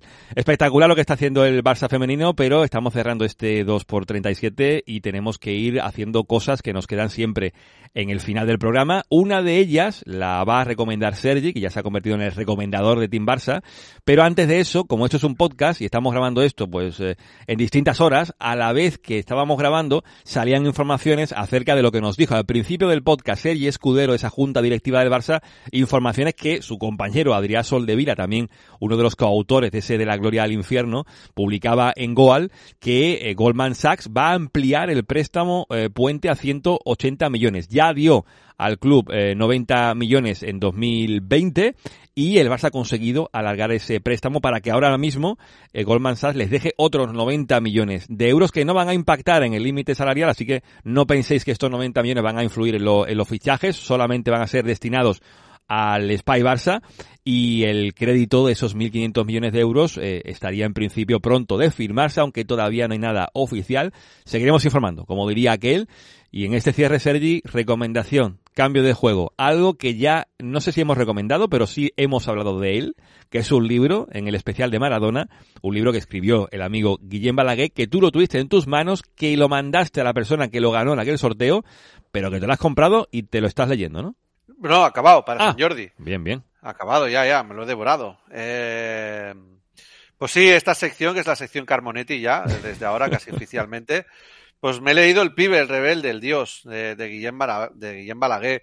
La verdad es que yo creo que yo lo recomiendo, es un, un libro que lo que vale merece la pena pagarlo, ¿de acuerdo? Porque yo creo que es una biografía que está escrita a la altura pues de una persona pues tan talentosa como compleja, como contradictoria, como polémica, como bipolar, que fue que fue Maradona, ¿no? Y que cuando hablas con, con amigos argentinos, pues para ellos es el, el deportista más idolatrado de la historia, ¿no? Entonces es una, una biografía que felicitamos desde aquí a Guillem Balaguer, a Guillem Balaguer que está escrita a la altura de, de, de una estrella como es Maradona. Mm, pues os recomendamos, además de ese libro, que escuchéis el eh, especial que hicimos sobre Maradona, ese pase atrás que tenéis ahí dentro de nuestros contenidos, eh, solamente para fans, solamente para aquellos que nos apoyan económicamente, que por cierto, llevamos una semanita sin que se sumen más nuevos fans a la familia de Team Barça, no pasa nada, os seguimos esperando, si algún día queréis apoyarnos con ese 1,49 partido y 1,49 al mes, para tener acceso a contenido exclusivo como ese de Maradona y como lo que está por venir, porque esta semana, de hecho, eh, mañana, y esto queda mal en el podcast, pero bueno, mañana grabaremos ya el primer volumen de ese especial del juego de posición que le decíamos a Ricardo Torquemada y lo haremos con Joan Vilá, el que de alguna forma ha sido uno de los grandes eh, padres, ¿no? De, ahora que está muy de moda la palabra padre en Twitter, pues él ha sido el padre del juego de posición en el Barça moderno y su padre fue Laureano Ruiz, el que le enseñó esos conceptos, así que hablaremos con él y hablaremos con Javi Roldán, nuestro historiador particular, para que él nos trace esos inicios de la mano de ese fútbol holandés que llegaba con Rinus Michel, aparecía también Laureano, influido por todo eso. En fin, una historia muy chula que queda muy bien en el tercer hombre, que es el formato del juego, y que, como digo, serán varios volúmenes hablando del juego de posición, con gente que lo alaba y ojo con gente que pues está un poquito quemada del relato. No puedo adelantar mucho más, pero Sergi ha escuchado creo un audio que le mandé de alguien que es muy top eh, y que no veas la rajada, que esto era para un confidencial, la rajada que me dio en un audio por WhatsApp sobre el juego de posición. Bueno, más que rajada del juego de posición, la verdad que le dio un punto de sensatez también que a veces se nos llena un poco la boca con, con cosas que, que, que, exageramos quizás muchas veces y él pues siendo también entrenador tiene una visión distinta por lo bonito y lo amplio que es el fútbol, ¿no? Pero eso será eh, seguramente en el segundo o tercer volumen, el primero, como digo, con Joan Vilá, con, con Javi Rodán, con Sergi Carmona, lo haremos dentro de poquito, exactamente dentro de un día, y lo publicaremos, no sé si el jueves o el viernes. Y ojo también que estamos preparando otro contenido, a mí me encantan los cierres, siempre hablar de lo que está por venir.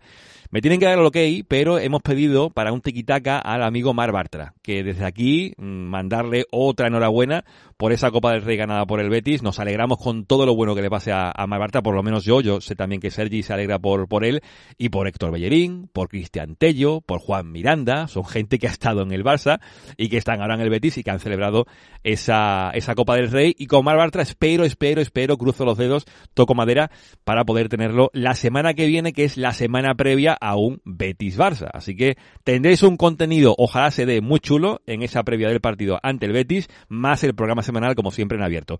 Sergi, pues nos vamos a, antes que nada, recordar que el Keep Tip sigue funcionando, la porra, aunque yo haya dejado de pronosticar dos partidos seguidos, pero como han sido dos derrotas seguidas e inesperadas, nadie, nadie, nadie, prácticamente nadie puso derrota ante el Cádiz y el Rayo, así que prácticamente Kick Tip se queda pues en las mismas condiciones que estaba antes de los dos partidos. Y en el Fantasy de Big Wenger, Ivanovic sigue primero, los del Cinchan segundo, Navajazo FC tercero, en fin.